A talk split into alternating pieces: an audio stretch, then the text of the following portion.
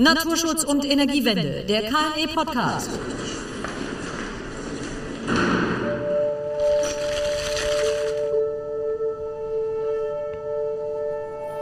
Liebe Zuhörerinnen und Zuhörer, zu einer neuen Ausgabe des KNE Podcasts Naturschutz und Energiewende begrüßen Sie auch heute wieder besonders herzlich Thorsten Erke und Michael Krieger.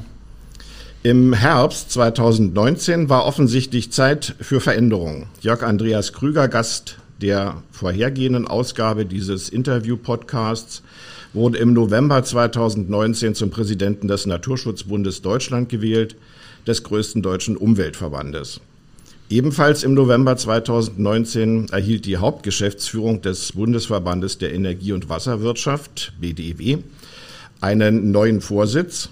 Der BDEW Sie wissen es, liebe Zuhörende, ist die Interessenvertretung von rund 1900 Unternehmen, darunter die vier großen Energieversorger, aber auch viele kommunale und regionale Unternehmen.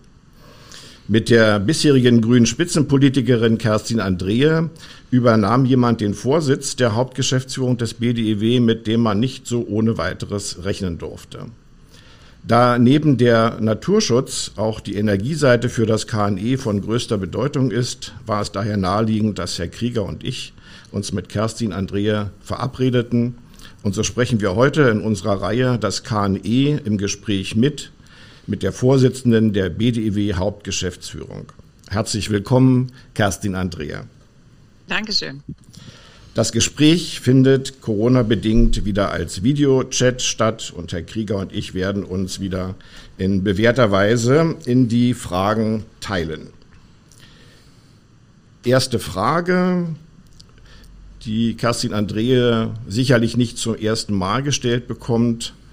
Warum wechselt man aus der Politik in die Wirtschaft? Ging es da A um eine neue persönliche Herausforderung? Oder ist das B Teil einer grünen Unterwanderungsstrategie der Wirtschaft? Oder ist diese Personalie C Ausdruck eines Umdenkens, eines Umbruchs in der Energiewirtschaft? Also so grob würde ich sagen A und C. Es ist natürlich äh, eine neue persönliche Herausforderung. Ich war 17 Jahre Mitglied des Bundestages. Das ist eine ziemlich lange Zeit und ähm, die Möglichkeit, noch mal was anderes zu machen ähm, in einer äh, verantwortungsvollen Position, die ja auch einen sehr politischen Teil hat. Das war für mich wichtig. Aber es ist natürlich auch äh, wirklich Ausdruck, also dass eine, äh, eine Grüne, eine aktive Grüne an die Spitze äh, des BDEWs geholt wurde, ist natürlich auch Ausdruck, ähm, wie die Energiebranche sich gewandelt hat und ähm, wie sie sich auch als Treiber der Energiewende versteht. Für mich war ja immer wichtig, ähm, Ökologie auch ins Zentrum von Ökonomie zu holen, aber auf der anderen Seite natürlich auch dieses Zusammendenken mit Akteuren weiterzutragen und zu treiben.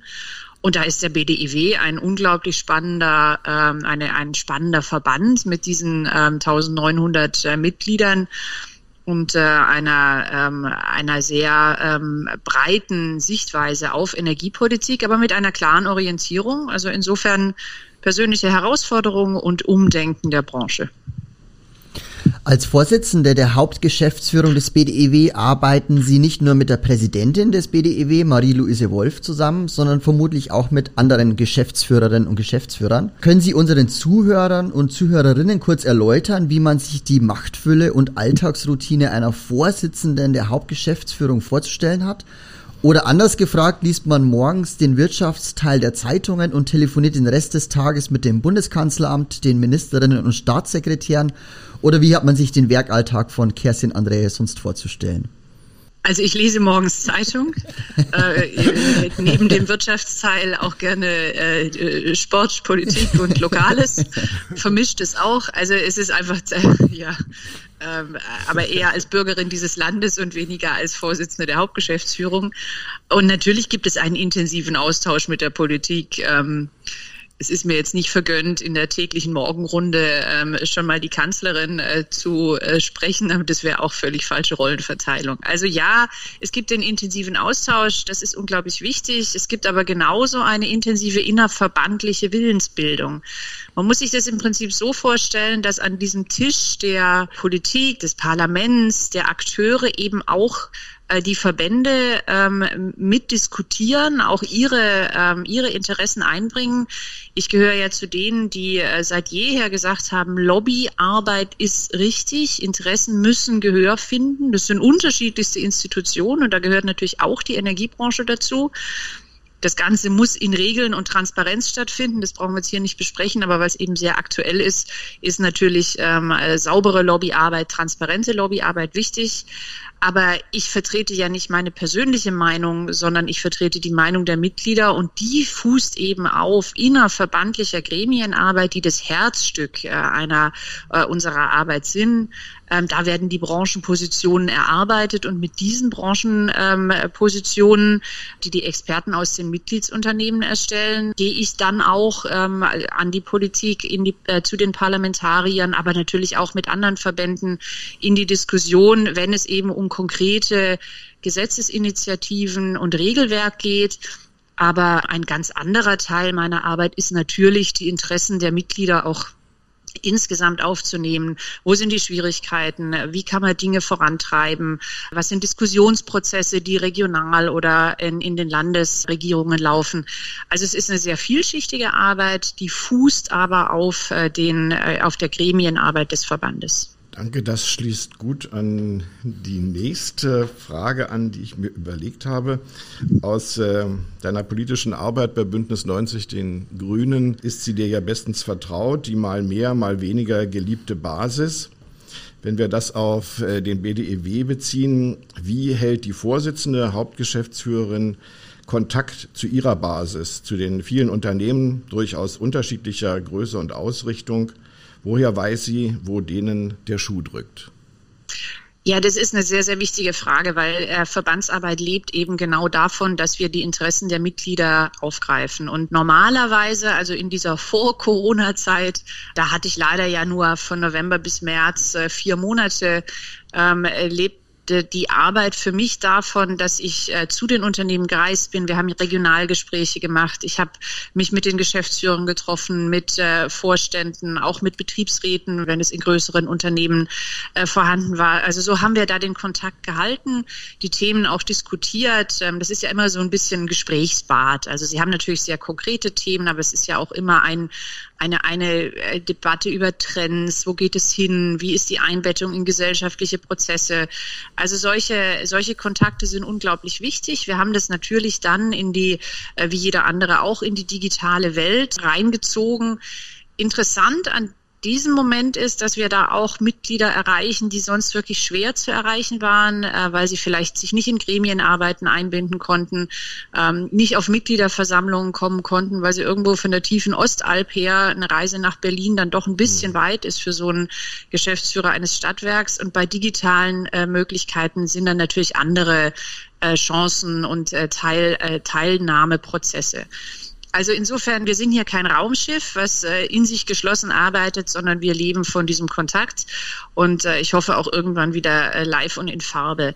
Und dann haben wir neun Landesorganisationen ähm, und die ihrerseits auch nochmal in Gremien arbeiten, die Belange der Mitglieder aufgreifen. Also es ist so ein bisschen ja, wie, wie, wie in unserem System insgesamt kommunale und regionale Landes- und äh, Bundesebene wir haben eine KMU-Vertretung, die sich nochmal ganz speziell die Belange der kleinen und mittleren Unternehmen anschaut.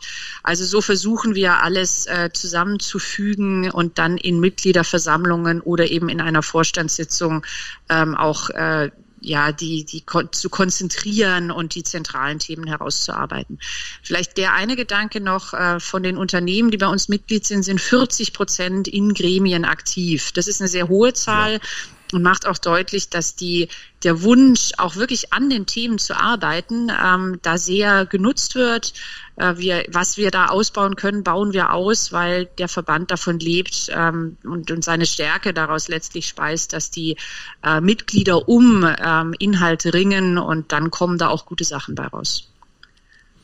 Das KNE befasst sich seit seiner Gründung vor fünf Jahren mit Konflikten und ihrer Lösung bzw. Vermeidung. Sie haben ja gerade gesagt, 40 Prozent der Mitgliedsunternehmen sind aktiv dabei. Da stellt sich natürlich gleich die Frage, wie konfliktär geht es dann im äh, Verband BDEW eigentlich zu? Und über welche Mechanismen schafft man hier Klärung? Oder treten Unterschiede vielleicht doch stark zurück angesichts der gemeinsam zu bewältigenden Herausforderungen? Naja, sowohl als auch. Ähm, ich bin ja der Meinung, Konflikte müssen sein. Sie sind wichtig, weil Konflikte legen erstmal offen, wo die Probleme sind. Und ähm, mhm. das alle haben erstmal mittelenglische Umgangsformen, also auch Konflikte werden ordentlich ausgetragen, ja. Das ist auch wichtig. Aber im Grundsatz sind Konflikte, kommen ja daher, dass unterschiedliche Interessen und Zielsetzungen aufeinander treten. Und dieses auszutarieren, das ist wichtig. Und ähm, diese Verbandsarbeit lebt davon, dass wir in der Lage sein müssen, und nur dann sind wir gut, wenn es gelingt, Einzelinteressen Interessen in ein Allgemeininteresse zu überführen. Also quasi das Blatt umzudrehen und hinter dem Allgemeininteresse sich alle verbinden können und äh, dahinter versammeln können. Weil dann haben wir den Auftrag, den wir als Lobby ähm, haben, erfüllt. Wir haben eine Gemeinwohlorientierung in unsere Interessenarbeit hineingebracht. Es geht nicht um Einzelinteressen, die man möglichst lautstark durchsetzt, sondern es geht darum, dass der BDEW und seine Mitgliedsunternehmen mit einer Branchenstimme sprechen. Und dann finden wir auch Gehör, weil dann schon viele Konflikte im Vorfeld auch mal abgeräumt sind, gelöst sind, die Unternehmen untereinander einen Weg aufgezeigt haben, wo man hingehen könnte. Und äh, in diesen, da haben wir eingespielte Abstimmungsprozesse. Das ist auch alles in Geschäftsordnung festgelegt. Wir haben die, die intensive Gremienarbeit. Und natürlich eskaliert das auch mal. Dann müssen äh, die Vorsitzenden der Lenkungskreise auch ran.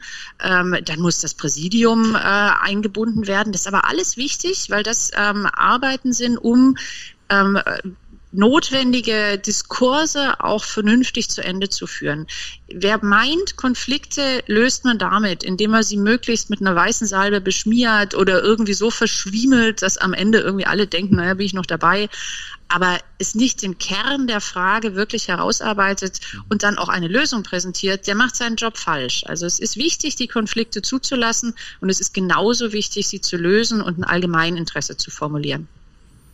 Also fassen wir zusammen, Konflikte ja, aber als Chance und Lösung äh, ohne blutige Nasen. Äh, also das zweite auf jeden Fall, ohne blutige Nasen. Konflikte als Chance, nein, Konflikte sind da. Und die Chance ist, diese Konf die, die, die Lösung, also die, diesen, diesen Prozess wirklich auch sich Zeit zu nehmen für den Prozess, das so zu lösen, dass ich am Ende ein Allgemeininteresse habe und sich am Ende auch alle dahinter versammeln können. Dann habe ich was Vernünftiges daraus gemacht. Ähm, und ich meine, die Konflikte sind Menschen äh, typisch, logisch mhm. vorhanden und wir gehen damit um. Okay, dann würde ich sagen, gehen wir jetzt Medias in Res äh, zum Thema Energiewende über. Erste Frage, sicherlich äh, einer der wichtigsten. Äh, welche sind für den BDW die größten Hemmnisse beim Ausbau der erneuerbaren Energien in Deutschland? Was müsste nach Auffassung des BDW in Angriff genommen werden bzw. verstärkt werden, um schneller voranzukommen? Und um einen speziellen Punkt aus dem letzten energiepolitischen Dialog des BDW aufzugreifen, wie erklärt man den Bürgern, natürlich auch den Bürgerinnen, dass Windenergieanlagen stillstehen, man aber weiter massiv Windenergie ausbauen will? Stichwort also Nutzen statt Abregeln. Also wir brauchen unbedingt mehr Tempo beim Zubau äh, von Wind an Land. Das ist, glaube ich, erstmal unstrittig, äh, leitet sich auch ganz normal aus Ausbauzielen ab, äh, die sich die Bundesregierung gibt, aus Klimazielen, die übersetzt sind in ähm, Ausbauziele dann für die verschiedenen erneuerbaren Energien. Und ähm, da muss bei Wind an Land mehr passieren. Ähm, gleichzeitig haben wir aber immer weniger Genehmigungen. Wir haben lange Verfahren, wir haben äh, komplexe Verfahren und das führt dann am Ende dazu, dass uns die Flächen nicht zur Verfügung stehen. Ähm, Gleichzeitig haben wir im Bereich des Repowerings äh, wesentlich wirklich große Probleme. Also Repowering, ähm, eine Windanlage wird am äh, bestehenden Standort durch eine neue ersetzt. Ähm, und äh, wie kann man hier tatsächlich äh, schneller vorankommen? Dieses Nutzen statt Abregeln, das ist, finde ich, ein sehr, sehr schöner Begriff, der diese, diese Problematik deutlich macht, dass wir in, in Zeiten drohender Netzüberlastungen ähm, heute tatsächlich abschalten. Also man kann sich das vorstellen, ähm, äh, Nordseeküste, Windpark, äh, viel Wind und das Netz kann das nicht aufnehmen und dann wird der Windpark abgeschaltet. Und das ist natürlich erstens energiepolitisch nicht besonders klug, die erzeugte Energie nicht zu nutzen und gleichzeitig hat es ein gewisses Akzeptanzproblem, das hast du gesagt. Ähm, wie sollen wir denn erklären, dass daneben noch ein Windpark gebaut wird, wenn der eine schon nicht läuft?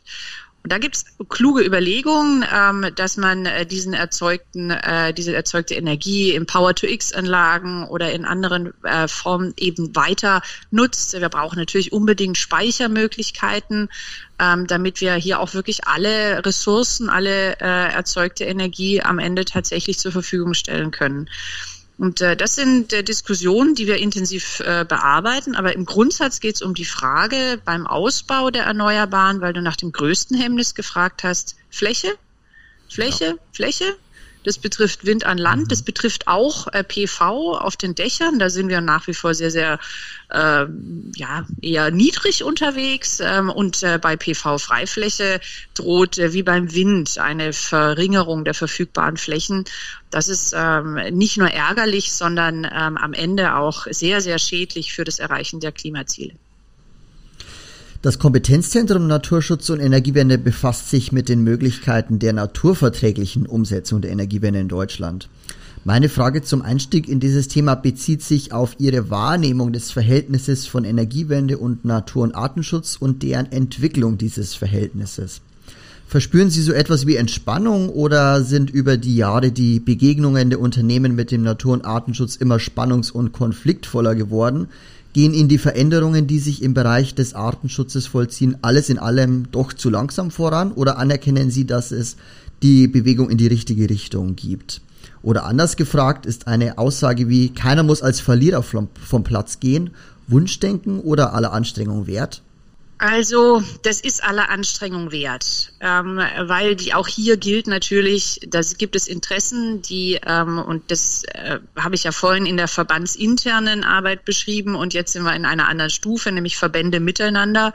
Und am Ende vom äh, Tag äh, haben wir das Gleiche. Es gibt Interessen, die müssen austariert werden und Konflikte, die müssen gelöst werden. Das ist die eine Seite. Also vom, als Verlierer vom Platz, das wäre schade. Ähm, ich glaube, wir müssen uns alle als Gewinner verstehen. Und jetzt kommt aber die große Frage dahinter. Wann haben wir gemeinsam gewonnen? Wenn wir jetzt jeder seine Interessen einzeln komplett durchsetzt oder wenn wir ähm, in einer gemeinsamen Zielsetzung voran sind. Und ich äh, erlebe bei allen Beteiligten, BMU, bei den Ländern, bei den NGOs, bei der Energiebranche, ähm, den, den Willen, ähm, die Dinge miteinander zu vereinbaren. Aber natürlich haben wir ganz konkret bei Wind an Land ähm, die Problematik, äh, dass wir die Genehmigungsverfahren auch deswegen so langsam haben, weil wir im Bereich des Naturschutzes, und ihr habt ja äh, in eurem Titel Naturschutz und Energiewende, also macht ja deutlich, dass das quasi euer Auftrag ist, diese Themen zusammenzubringen. Aber wir haben da ein Problem. Das muss man ganz klar sagen. Ähm, die, der Artenschutz ist oft ein Thema, warum äh, Windprojekte nicht genehmigt werden. Und darüber hinaus kommt und mit Sicherheit zum Ärgernis gerade auch der Umweltverbände, dass der Artenschutz von Akteuren missbraucht wird, die sich generell gegen Windenergie äh, stellen. Also da gibt es ja auch nochmal von der Seite ein äh, ein, eine, eine Richtung hinein, die, die nicht schön ist. Das heißt, wir müssen unbedingt die, an, äh, die, das Thema Genehmigungsverfahren für Windprojekte ähm, äh, angehen. Die Unternehmen sollen Projekte realisieren können und gleichzeitig dem Thema äh, Arten- und Naturschutz ähm, die Notwendigkeit, äh, die, die es braucht, auch zugestehen und, und auch, ähm, auch, auch lösen. Aber ähm, das, das ist im Augenblick im Fluss, weil es bisher wir weder auf der einen noch auf der anderen Seite so wirklich einen Haken dran haben und äh, das Gefühl haben, es geht voran. Wenn man sich in die Zahlen ähm, hineinkniet, wie viele Windprojekte nicht realisiert werden, ähm, wegen Genehmigungsverfahren und wegen naturschutzrechtlicher Genehmigungsverfahren, dann sind das so viele, dass wir in dem Tempo nicht vorankommen. Mhm. Ja, wir als KNE führen ja nicht bloß Naturschutz und Energiewende im Titel, sondern haben auch uns einen Claim erarbeitet, der heißt Naturschutz und erneuerbare Energien voranbringen. Das ist unser Ziel, das ist auch unsere Überzeugung, dass es eigentlich möglich ist, hier Wege zu finden, auch Lösungen gemeinsam zu erarbeiten, dass äh, eben niemand als Verlierer vom Platz geht, sondern äh, beide äh, sich weiterentwickeln können und nach vorn sich entwickeln. Aber Herr Krieger ist noch dran. Genau, dafür gibt's auch unterschiedliche Vorschläge, die ja gemacht werden, wie das beides mit einem und eben funktionieren kann. Der NABU hat sich in den letzten Jahren der Idee angenähert, die Genehmigung von Windenergieanlagen durch das erfolgreiche Umsetzen von sogenannten Artenhilfsprogrammen zu erleichtern. Eine Idee, für deren Realisierung noch viele rechtliche und auch machenschaftliche Probleme gelöst werden müssen. Welche Haltung nimmt der BDEW gegenüber diesem Vorschlag ein? Unterstützt er diese, dieses Anliegen oder sieht er hier eher noch mehr Schwierigkeiten bei der Genehmigung auf sich zukommen? Also erstmal ähm, finde ich wichtig, dass das Artenhilfsprogramm ähm, nochmal deutlich macht, es geht um den Artenschutz, also Schutz der Art und nicht Schutz des Individuums. Das ist hier schon mal ganz wichtig. Und deswegen ist prinzipiell gegen Artenhilfsprogramme nichts einzuwenden. Ähm, aber die Frage ist natürlich, und das ist der Kern, wer finanziert? Wer, wer zahlt das eigentlich? Und ähm, äh, wo Windenergie direkte Auswirkungen auf bestimmte Arten hat, dann ist es sinnvoll, dass die Projektträger bei Bedarf in diese Artenhilfsprogramme einbezogen werden. Aber die Windenergie ist eben eine und wahrscheinlich auch eine untergeordnete äh, Todesursache für äh, manche ähm, Vogelarten. Da haben wir noch ganz andere Probleme mit Verkehrsachsen, Schwerlastverkehr, äh, Zersiedelung der Flächen, äh, Landwirtschaft, Verkehrswege, Glasfassaden. Also da gibt es ja eine Bandbreite. Und deswegen ist die Verursachungsgerechtigkeit an der Stelle wichtig. Die Windenergie kann und darf nicht die Melkkuh zur Finanzierung der Artenhilfsprogramme werden. Da tun wir niemandem Gefallen. Und deswegen hier diese Finanzierung und diese verursachungsgerechte Finanzierungsfrage zu lösen, halten wir für sehr wichtig. Dann kriegen wir auch eine Akzeptanz für diese Artenhilfsprogramme.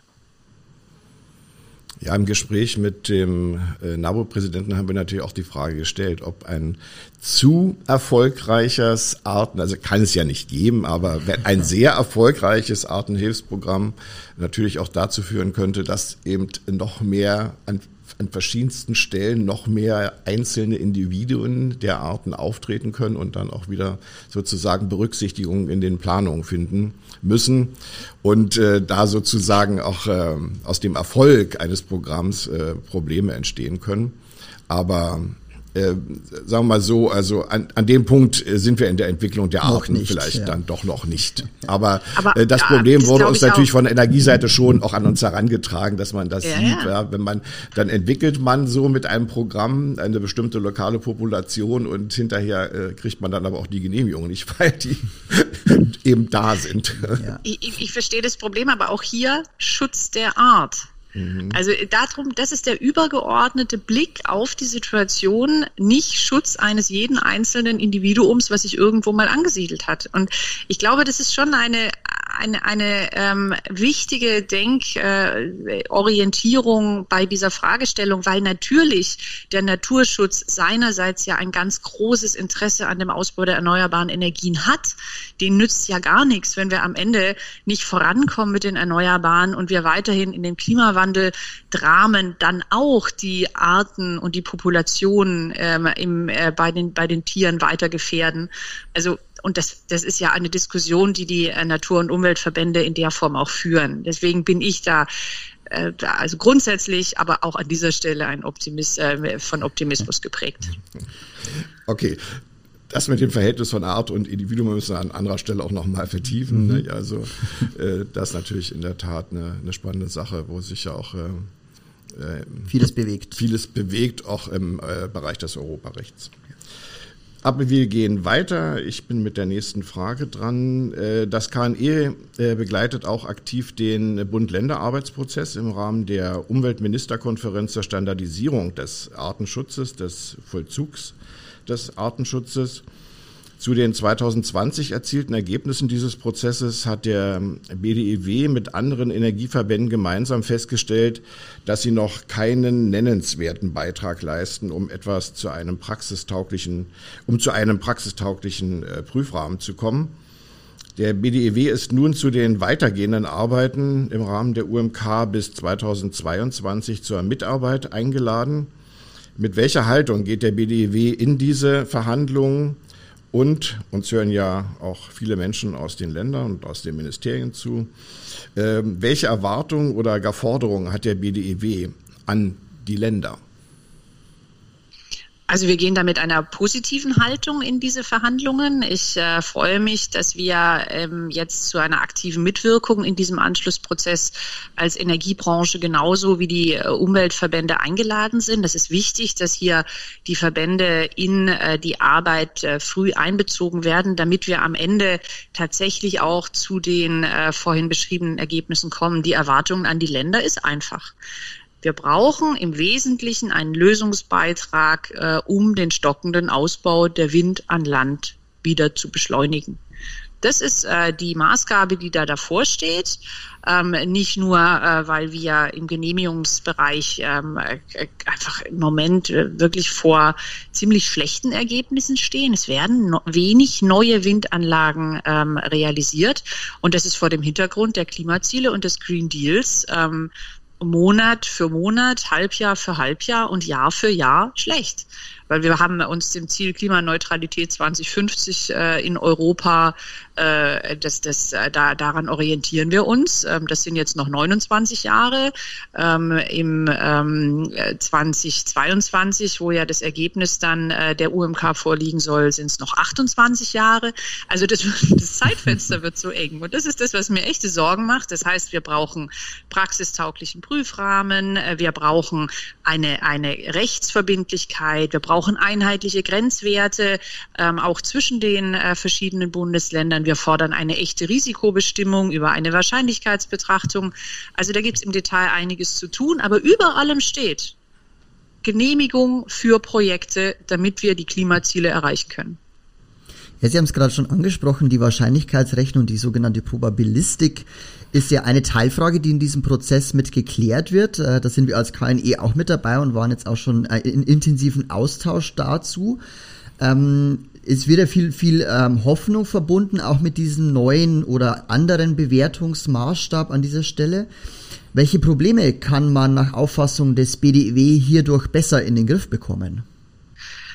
Also im Wesentlichen Objektivität und Überprüfbarkeit äh, der Zulassungsentscheidungen, Rechtssicherheit für die Akteure und dadurch auch Beschleunigung der Verfahren und Erklärung von Konfliktfällen.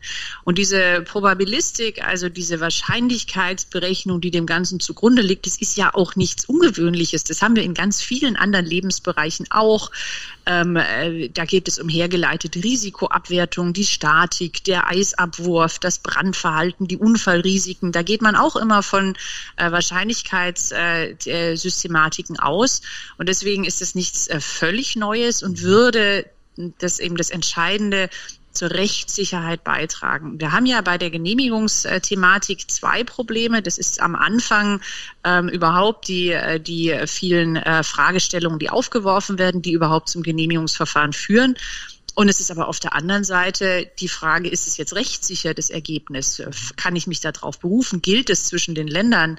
Und ähm, das ist für die Planer ein unglaublich schwieriges äh, Thema. Rechtssicherheit in dem Bereich wäre wichtig und da kann die Probabilistik zu beitragen. Also das wird die spannende Frage, wird mit äh, der Wahrscheinlichkeitsrechnung eine Genehmigung wahrscheinlicher. Aber da machen wir mit Sicherheit auch noch mal einen Podcast. Das ist sehr schöne zu, Aussage auf jeden Fall. Äh, wenn die äh, Verhandlungen und Besprechungen dazu weiter fortgeschritten, weiter sind. Wenn es was anderes gibt, dass die Genehmigung schneller geht und rechtssicherer geht, bin ich zu jedem, äh, bin ich wirklich für alles offen. Ja. Über allem steht, wir brauchen mehr Wind an Land. Und im Moment wird geklagt ohne Ende und es wird entweder erfolgreich geklagt, weil der Kläger recht hat oder aber das Ganze verheddert sich in einer Rechtsunsicherheit und dann will auch niemand richtig Verantwortung übernehmen. Und dann haben wir keine Projekte. Und dann haben wir kein, nicht ausreichende Ausbauziele für Wind an Land und dann haben wir alle zusammen ein Problem. Ja. Ja, es wird äh, geklagt, aber in, man muss auch dazu sagen, meistens auch erfolgreich. Ja. Sodass eben leider auch richtig, äh, ja. offensichtlich in den Anfangsprozessen äh, durchaus nicht alle Dinge so aufgesetzt wurden, wie es erfolgsversprechend äh, wäre. Gut. Ich glaube, ich bin mit der nächsten Frage dran und wollte mich jetzt äh, ein bisschen der, dem Thema Klimaschutz und Klimaschutz und Artenschutz zuwenden. Auch die Vorsitzende der BDW Hauptgeschäftsführung betont die, die Notwendigkeit der Erreichung der Klimaschutzziele und der Klimaneutralität in Deutschland. Wie Hand aufs Herz, äh, stark verankert ist diese Überzeugung heute in den Unternehmen des BDEW. Wie stark ist der BDEW eingebunden oder fühlt sich eingebunden in die deutsche und europäische Klimastrategie? Oder andersherum gefragt, wie viel muss noch an Überzeugungsarbeit geleistet werden, um Verständnis und Bereitschaft für diese Jahrhundertaufgabe in der Wirtschaft zu wecken? Und äh, wie tut man das? Also ich freue mich ja, seit ich jetzt hier bin, äh, 1. November 2019, wie Bolle jeden Tag, dass ich diese Überzeugungsarbeit nicht leisten muss. Diese Branche hat, also und auch dieses dieser, dieser Dampfer und dieses Schiff ähm, hat derart den Kurs in Richtung Klimaneutralität eingeschlagen und Energiewende eingeschlagen. Das ist ähm, jeden, da freue ich mich jeden Tag dran. Ich muss diese Überzeugungsarbeit nicht leisten. Was wir natürlich leisten müssen, ist, wie kommen wir denn da hin? Und da steckt natürlich viel im Detail. Eins haben wir gerade besprochen. Was machen wir denn, wenn unterschiedliche äh, Güter im Interesse äh, aufeinanderprallen und wir da nicht weiterkommen? Aber die machen das nicht alle deswegen, weil das der große Altruismus ist und sie äh, Fridays for Future Kinder am Mittagstisch haben, die ihnen erklären, dass sie äh, jetzt mal irgendwie was anderes machen müssen, sondern die machen das auch deswegen, weil das das Geschäftsmodell der Zukunft ist. Und das ist ja der eigentlich total spannende Hebel in dieser ganzen Klimafrage, der sich ja auch bei anderen Branchen anfängt durchzusetzen. Ähm, du kannst als Unternehmen mit einer Ausrichtung auf Nachhaltigkeit, auf Klimaneutralität heute viel besser für mit, mit äh, Produkte Geschäftsmodelle entwickeln, die auch in der Zukunft Taug haben, als einem äh, Stehenbleiben auf einer alten äh, Energielogik oder auf einer alten ressourcenverschwendenden Logik. Und deswegen sind diese neuen Geschäftsfelder für uns schlicht auch ähm, die Möglichkeiten, Geld zu verdienen. Elektromobilität, Dekarbonisierung der Industrie, Wasserstoffindustrie, Hochlauf. Das sind ja alles ähm, Transformationsprozesse, die von der Energiewirtschaft entweder begleitet werden oder die, wo die Energiewirtschaft das Fundament dieser Transformation Transformationsprozesse ist. Und deswegen muss ich keine Überzeugungsarbeit leisten. Im Gegenteil, wir müssen eigentlich eher schauen, wie kommen wir schneller weiter, gerade was äh, Ausbauziele der Erneuerbaren angeht, was äh, die Wasserstoffindustrie äh, angeht, was aber auch die Nutzung der Infrastrukturen angeht, weil dahinter leitet sich natürlich, liegt natürlich ein, ein Geflecht an Fragestellungen, an Regulatorik, an Kostenfragen, an Fairnessfragen äh, und natürlich auch einer europäischen und globalen Perspektive. Aber dieses Grund Grundverständnis äh, hin zur Klimaneutralität, das ist hier äh, ganz klar. Und äh, eine der ersten Vorstandssitzungen, die ich hatte, haben wir dazu genutzt, um auch nochmal einen Vorstandsbeschluss zu fassen, der das sehr klar deutlich macht. Wir stehen ein für die Klimaziele, für den Green Deal. Und das ist für uns äh, die Perspektive, wo es hingeht. Und da war ich über diesen Vorstandsbeschluss, habe ich mich sehr gefreut und dass er auch noch einstimmig durchgegangen ist auch. Eine zentrale Diskussion, der sich auch der KNE-Kongress äh, Klima, Natur, Energie am 24. Juni widmet, dreht sich heute um das Verhältnis von Klimaschutz und Artenschutz. Welche Haltung nimmt der BDEW hier ein? Sieht man beide Anliegen gleichberechtigt oder sollte der Artenschutz zumindest temporär einen Schritt zurücktreten müssen? Nein, es muss austariert werden. Da gibt es ja kein Entweder-Oder. Und da gibt es nicht der eine einen halben Meter vor dem anderen oder einen halben Meter dahinter, sondern es muss, und das hatten wir vorhin besprochen, um den Erhalt der Art gehen, die biologische Vielfalt als Ganzes betrachtet. Aber Energiewende heißt eben Energieerzeugung in der Fläche. Wir reden nicht mehr über einzelne Großkraftwerke, wir reden auch über Großkraftwerke. Das wird nur gar nicht reichen. Energiewende heute ist eine dezentrale Energieversorgungsstruktur.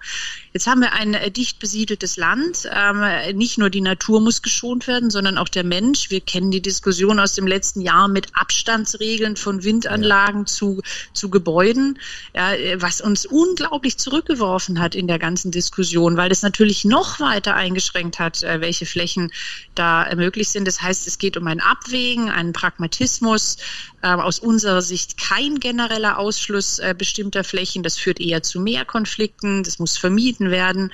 Plangeber sollen prüfen, ob der EE-Ausbau bezogen auf den jeweiligen Schutzzweck möglich ist. Also da gibt es äh, einiges, äh, was, was angegangen werden muss. Und äh, gerade beim Repowering ähm, das, das deutsche Recht sagt, wenn sich neben ein 19 Jahre altes Windrad ein Rotmilan ansiedelt, dann darf ich dieses Windrad nicht erneuern. Ist das Sinn und Zweck dessen, was wir wollen, alle gemeinsam? Ich bezweifle das. Das heißt, dieses ähm, wirklich vor Ort zu schauen, was passiert, das, äh, das scheint uns wichtig. Und ähm, wenn wir, also vielleicht noch einen Gedanken dazu, wenn wir in Deutschland nicht genügend Erneuerbare selber ähm, organisieren und produzieren, dann müssen wir noch mehr äh, importieren. Wir sind heute schon ein Energieimportland. Wir, auch dieser ganze Import muss dekarbonisiert werden, sonst schaffen wir auch hier die Klimaziele nicht. Und ist es jetzt wirklich die richtige Haltung zu sagen, wir importieren den sauberen Strom, aber die damit verbundenen Probleme exportieren wir? Das ist nicht meine Haltung. Und deswegen müssen wir hier wirklich äh, sehr genau gucken, abwägen, Pragmatismus an den Tag legen. In einer Erklärung äh, hast du kürzlich kritisiert, äh, Zitat, der im Erneuerbare Energiengesetz EEG 2021 eingeführte Kooperationsmechanismus von Bund und Ländern ist noch zu unverbindlich und reicht aus Sicht des BDEW hierfür noch nicht aus. Zitat Ende. An welchen Kooperationsmechanismus denkt der BDEW und sieht er Möglichkeiten des Bundes, den Ländern Mengen- und Flächenziele verbindlich vorzugeben? Also wir werden eine verstärkte Koordinierung zwischen Bund und Ländern brauchen. Im Rahmen unseres Föderalismus oder föderalistischen Systems ist es ja so, der Bund äh, macht das Erneuerbare Energiengesetz mit ähm, Diskussion im Bundesrat, legen dort die Ausbauziele fest, aber die Länder die Bundesländer sind äh, für Flächen- und Genehmigungsverfahren zuständig. Und ähm, das heißt, diese Ausbauziele müssen von allen nicht nur unterschrieben, sondern eben auch verbindlich äh, erreicht werden. Da ist ein Mechanismus notwendig, wie die Länder rechtzeitig und verlässlich ihre notwendigen äh, Beiträge zum EE-Ausbau erbringen. Also ähm, die Flächenverfügbarkeit darf nicht der Flaschenhals bleiben. Und ähm, im Moment bedeutet dieser Kooperationsmechanismus äh, so ein bisschen platt gesagt, wir reden mal drüber. Das reicht nicht. Und schreiben das Berichte. reicht nicht mal drüber zu reden. Genau, wir müssen, wir müssen mehr Verbindlichkeit reinbekommen. Es ist ein äh, derzeit diskutierter äh, Prozess, bundesweit äh, Flächenbedarfe gesetzlich zu definieren und darauf dann länderspezifisch äh, verbindliche Flächenziele äh, festzulegen. Wir sind nicht der Meinung, dass wir landesscharfe Ausbau- und Strommengenziele Ziele festlegen sollten, weil wir uns dann wieder von dem äh, System der Ausschreibungen quasi äh, verabschieden. Das wollen wir nicht. Aber Flächenverbindlichkeiten in den Ländern, das ist eine Diskussion, äh, die wir sehr intensiv mit verfolgen. Mehr Verbindlichkeit innerhalb der Kooperation ist auf jeden Fall notwendig. Ja, jetzt hat ja dieser Tage zum ersten Mal diese, diese Kommission oder dieser Mechanismus getagt.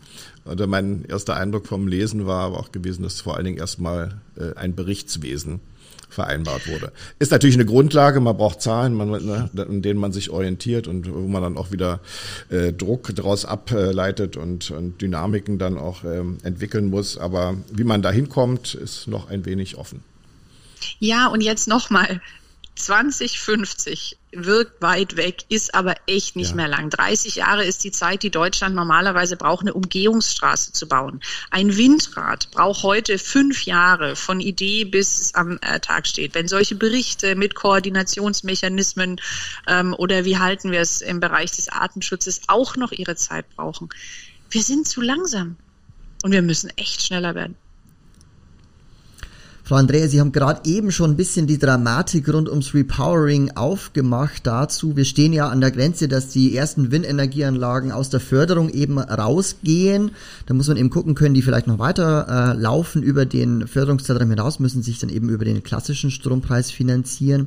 Gibt aber, wie gesagt, die Frage, wie man mit diesen Standorten umgeht, wenn man da leistungsstärkere Anlagen aufbauen möchte. Sie haben die Dramatik eben, wie gesagt, schon kurz angerissen. Welche Vorstellungen hat der BDEW zur Lösung der Probleme entwickelt?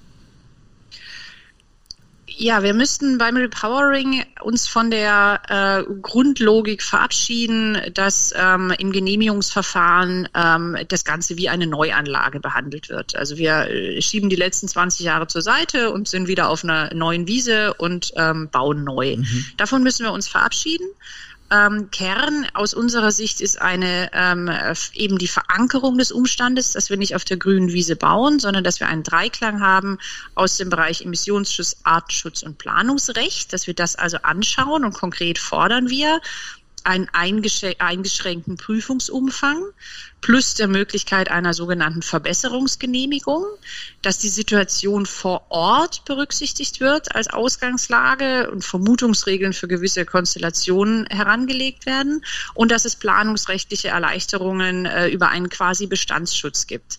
Aber es kann ja nicht sein, dass an einem Standort, wo eine Anlage 20 Jahre war, und sie auch akzeptiert ist. Ähm, wir dann äh, mit einer Neuanlage, die meistens die sind höher, sind oft höher, aber sie sind auch leiser, sie sind effizienter. Ja, dass diese Anlage dann so, dass wir so tun, als sei das was ganz Neues und dann haben wir vielleicht schon im Abstand zum Wohngebäude, weil da nun mal ein neues äh, Wohngebiet ausgewiesen wurde, ähm, ein, ein Problem. Also im, im Bereich kürzere, äh, kürzere Betrachtung von ähm, Veränderungen. Da müssen wir weiterkommen. Da haben wir konkrete Vorschläge eingebracht. Die sind auch im Entschließungsantrag zum EEG 2021 aufgegriffen. Also im Grundsatz hat die Koalition sich darauf auch verständigt. Ähm, da ist es jetzt leider noch nicht zugekommen, aber ich habe schon Hoffnung, dass wir ein gemeinsames Verständnis dafür haben, dass wir beim Repowering eine ganz große Chance haben. Ersatz alter Windräder durch neue, leistungsfähigere Anlagen ist ein Standbein zum Ausbau der Windenergie. Äh, meine fleißigen Mitarbeiter haben mir in Vorbereitung auf unser Gespräch natürlich noch einige Pressemitteilungen des BDEW auf den Tisch gelegt. Ich hätte beinahe gesagt geknallt, nein, gelegt. ähm, ich ähm, habe in einer einen, einen Satz gefunden, also in der Pressemitteilung vom 26. Januar, einen Satz von zeitloser Schönheit, wie ich finde. Zitat, die Unternehmen stehen bereit, um zu investieren. Es ist nur an der Politik, die richtigen Rahmenbedingungen zu schaffen, um das Ruder herumzureißen. Zitat Ende. Damit haben wir uns auch schon befasst, Herr Krieger und ich. Äh, tatsächlich gehen ja die Investitionen in den Ausbau der erneuerbaren Energien weltweit nicht zurück, aber mhm. in Deutschland. Ja. Vielleicht kannst du äh, an dieser Stelle einmal auf die vom BDW besonders kritisierte endogene Mengensteuerung eingehen. Was mag die Intention dieser Regelung sein und inwiefern aber gefährdet sie den Ausbau erneuerbarer Energien und die Investitionen in erneuerbare Energien? Also wir lehnen, äh, wie du richtig gesagt hast, diese endogene Reduzierung der Ausschreibungsmenge ab. Es kann ja nicht Mittel der Wahl sein, dass man unterzeichnete Ausschreibungen so begegnet, dass man sagt, äh, wir reduzieren die auszuschreibende Menge. Ja, das ist eine gewisse Kapitulation. Ja, wir haben es halt nicht erreicht, jetzt wollen wir halt nächstes Mal weniger. Ähm, stattdessen brauchen wir eine Verbesserung im Planungs- und Genehmigungsrecht. Wenn es so wäre, dass es permanent nicht genügend Projekte gäbe, um die Ausschreibungsziele zu erreichen, dann können wir darüber reden. Aber der Punkt ist doch, dass es diese Projekte gibt und dass die Ausschreibungsmenge deswegen nicht erreicht wird, weil die Genehmigungen für die Projekte nicht vorhanden liegen. Und das damit zu beantworten, dass wir halt die Ausschreibungsmenge reduzieren, das, das zäume ich nicht nur das Pferd von hinten auf, sondern ich habe die ganze Logik, ähm, drehe ich um und, und äh, setze mich nicht für weiteren Ausbau ein. Also es ist eine künstliche Verknappung der Zuschläge und was passiert jetzt? In den Projekt, also das geht auch auf den Wettbewerb, weil in den Projektplanungen werden jetzt die Projekte, wo man die Sorge hat, ich bin im Höchstpreis wirtschaftlich, die werden gar nicht mehr zu Ende geplant. Ja, weil ich ja sowieso rausfalle, weil die Ausschreibungsmenge reduziert ist. Und damit verknappe ich zusätzlich das äh, potenzielle Angebot. Ähm, also das heißt, äh, nicht an diesen Ausschreibungsmengen rumknapsen, sondern am Genehmigungs- und am Planungsrecht äh, den entscheidenden Hebel anzusetzen, weil verknappte Ausschreibungsmenge heißt auch weniger Projekte. Und da bewegen wir uns natürlich in der Spirale nach unten statt in der Spirale nach oben. Bleiben wir noch in der Nähe des, des Themas. Im äh, bereits erwähnten energiepolitischen Dialog äh, des BDW dieser Tage ähm, hast du einen sehr engagierten Redebeitrag zum Thema Gebäudeeffizienz äh, geleistet, der mich sehr beeindruckt hat. Generell zur Bedeutung eben der Effizienz als bedeutsamer Teil der Energiewende, darf man ja nicht vergessen. Effizienz und äh, Senkung des Energieverbrauchs. Und dann eben aber auch speziell der Gebäudeeffizienz als Low-Hanging Fruit der Effizienzwende. Äh, nur, dass du die Frage gestellt hast, wie low diese Fruits denn tatsächlich hängen. Ich äh, denke, deshalb habe ich die Frage hier auch noch dazwischen geschmuggelt, ähm, an Herrn Krieger vorbei. Es wäre für die Zuhörerinnen und Zuhörer ein Gewinn, äh, dein Plädoyer hier durchaus nochmal mitzunehmen ich weiß nicht mehr genau, welches Plädoyer das war, aber ich ahne es äh, und es war relativ schlackend, deswegen versuche ja. ich es hier mal kurz zu machen. Ähm, ich glaube, es ist äh, wichtig, dass, ich meine, es ging um die Wärmeversorgung, nicht wahr? Ne? Also gute Gebäude äh, oder gut sanierte Gebäude, bessere Wärmeversorgung, wenn das Nutzerverhalten so ist und das Fenster, ja, und wo wir da Stoßlüftung etc. Mhm. Genau. Also das äh, mal zur Seite geschoben, ähm, aber natürlich ist es ein ganz wichtiger Punkt. Die Wärmeversorgung macht mir ganz große Sorgen. Wie schaffen wir eine klimaneutrale, äh, faire, äh, sichere äh, Wärmeversorgung 2030, 2040, 2050? Und das hat sehr viel mit Daseinsvorsorge und dem Wohlbefinden der Menschen, Menschen zu tun. Und ähm, aus unserer Sicht äh, spielen verschiedene Facetten eine Rolle in der Wärmeversorgung. Das eine ist äh, die grüne Fernwärme, die sehr wichtig ist, die in Quartierslösungen ähm, etabliert wird, die viel Potenzial hat. Äh, das andere ist aus unserer Sicht, äh, ist eine ganz große Diskussion, die wir im Moment mit vielen Umweltverbänden haben und mit dem Ministerium, welches Potenzial wird grüner Wasserstoff in der Beimischung und langfristig haben für die Wärmeversorgung. Aber das dritte ist eben die gebäudeindividuelle äh, äh, Lösung, sage ich mal. Und das ist äh, die Wärmepumpe im Wesentlichen. Gibt noch ein paar andere, aber so der, der Hauptthema ist die Wärmepumpe. Da hat sich unglaublich viel getan in den letzten äh, Jahren. Äh, früher war die Wärmepumpe wirklich nur im allerbesten Haus äh, möglich. Fußbodenheizung, Wandheizung, die braucht, also man brauchte eine Flächenheizung, damit es eine adäquate Raumwärme und Raumtemperatur ergibt. Ähm, wir haben eine Million Wärmepumpen installiert. Perspektive sind sechs Millionen bis, also vom Wärmepumpenverband. In vielen äh, Studien lesen wir noch von viel höheren Anteilen. Die Wärmepumpe braucht aber ein gut saniertes Haus. Ja, das ist, mhm. äh, sie muss jetzt nicht der beste Standard sein, aber in so einem äh, schlecht sanierten Haus äh, kriegen sie das nicht hin. Das funktioniert nicht in der Raumtemperatur. Und dann wird das Ganze immer verknüpft mit dem Thema Gebäudesanierung. Das ist richtig. Und nicht, für mich noch nicht bis zu Ende beantwortet. Ähm, weil da kommt diese Low-Hanging Fruit, seit ich politisch denken kann, hat man mir immer gesagt, Gebäudesanierung ist die Low-Hanging Fruit. Ja, wenn wir das machen, dann haben wir ein Problem gelöst äh, die Europäische Kommission oder die die ähm, äh, die äh, der Rat hat jetzt entschieden äh, zwei Prozent Gebäudesanierung europaweit. Wir sind zwischen 0,8 und 1,2. Hm. In Berlin seit 2005, das sind die Zahlen, bis dahin haben wir zurückgeguckt, bei 0,8 Prozent Gebäudesanierung. Auf zwei Prozent zu kommen, sehen wir mal von einem Prozent aus heute, auf zwei Prozent zu kommen, heißt so eine Verdopplung von allem. Mhm. Fachkräften, Baumaterial, ähm, äh, was auch immer man dazu braucht, von den Stromnetzen, die so ertüchtigt werden müssen, dass die Wärmepumpe angesteuert wird, ähm, äh, ist natürlich auch noch äh, zu reden. Und deswegen ist es mir wichtig, dass man sagt, es gibt sehr verschiedene Arten und wir werden alle brauchen, um die Gebäude und die Wärmeversorgung in Zukunft zu gewährleisten. Und wir müssen einen ganzheitlichen Ansatz ansetzen äh, für die Frage, wie sieht die Wärmeversorgung der Zukunft aus? Alles nutzen, aber eben auch die Restriktionen sehen, die es an mancher Stelle gibt. Gebäudeeffizienz ist unglaublich wichtig, aber sie ist nicht ähm, so einfach zu erreichen, wie man das gerne hätte unter anderem bei den Fachkräften die müssen eigentlich jetzt da sein und nicht in der sechsten Klasse äh, im, im Rahmen der Ausbildung perspektivisch, sondern jetzt. Ich möchte auch nicht immer alles mit Sub-Sub-Sub-Unternehmen irgendwie machen, sondern es ist schon auch wichtig, dass das gute Jobs sind. Das gehört ja vielleicht auch noch in diesen Kontext rein. Also Wärmeversorgung ist ein Thema und wir werden das als BDEW für die neue Bundesregierung auch adressieren, dass das konzentrierter zum Thema einer, äh, einer neuen Legislatur werden soll. Wie ist eigentlich die Antwort für eine klimaneutrale Wärmeversorgung der Zukunft? Ein durchaus sehr bemerkenswertes Plädoyer, kann man sagen, auch in der gekürzten Fassung. Kommen wir zum Schluss äh, äh, zu, den, zu den letzten Fragen in diesem Podcast, die wir stellen wollen. Das KNE betont immer, dass Energiewende nur gelingen kann als internationales Gemeinschaftswerk. Wir beobachten selbstverständlich die Umsetzung einer naturverträglichen Energiewende weltweit und stehen auch für Gespräche und Erfahrungsaustausch zur Verfügung. Unser Motto ist hier voneinander lernen für den gemeinsamen Erfolg und auch zusammenarbeiten für Klimaschutz, Energiewende und biologische Vielfalt.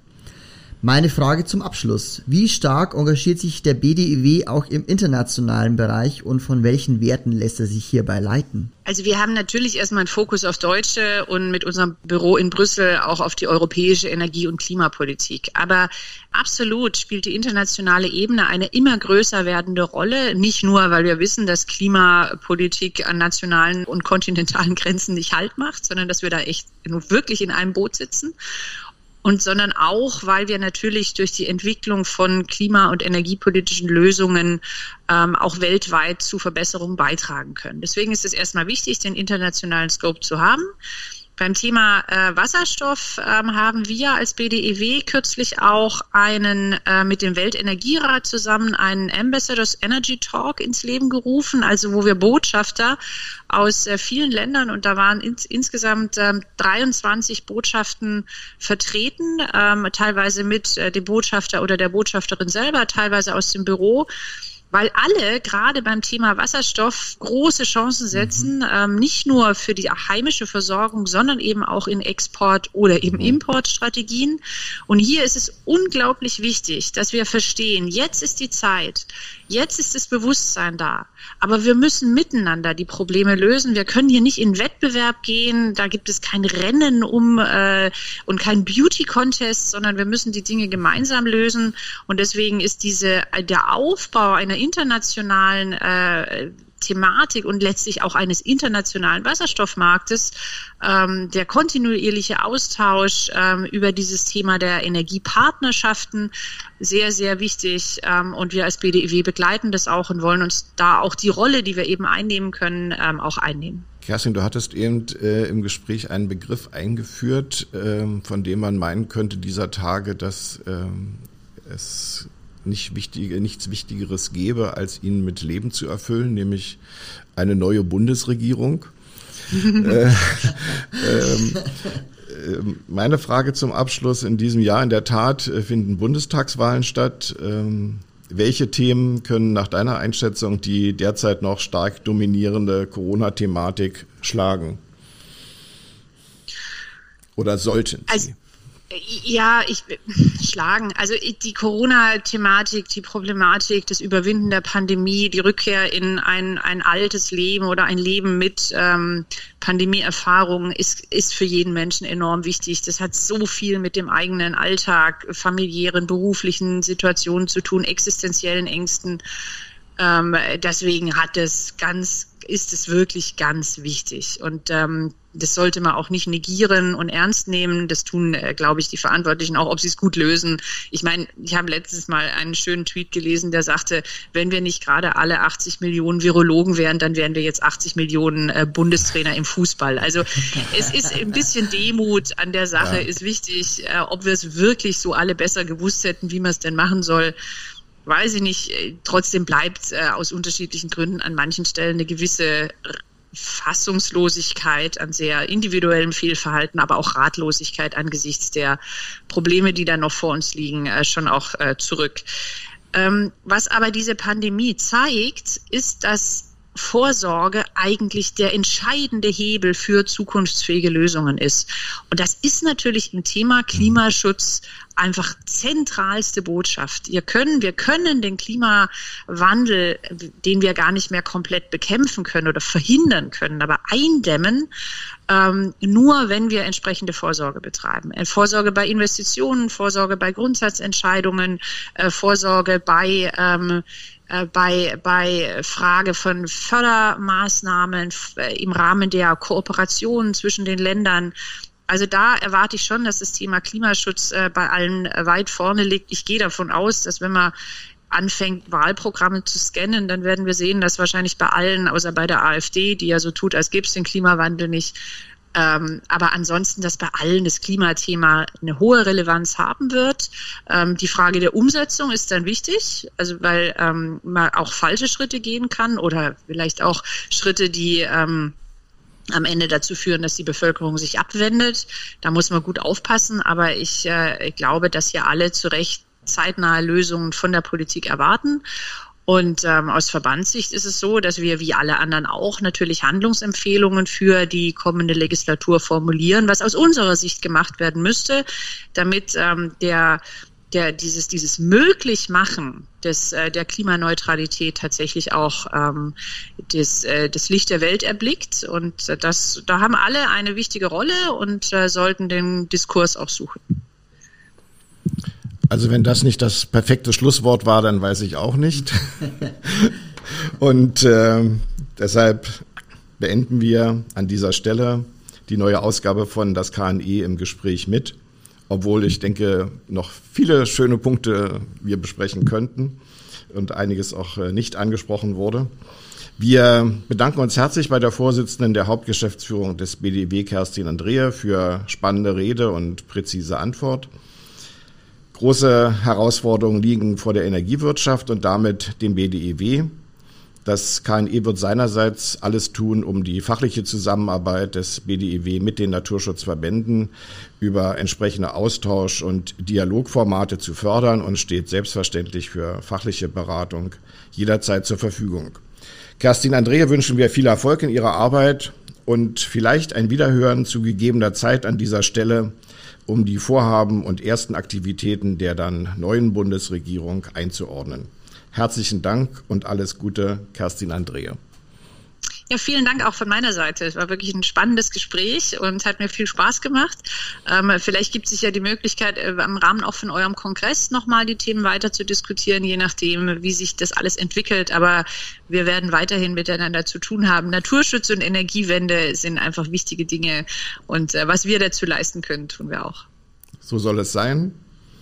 Und das war's schon wieder für heute. Es verabschieden sich wie immer äußerst herzlich Thorsten Erke und Michael Kieger. Bleiben Sie uns gewogen. Bis zum nächsten Mal, wenn es dann wieder heißt Naturschutz und Energiewende, der KE Podcast.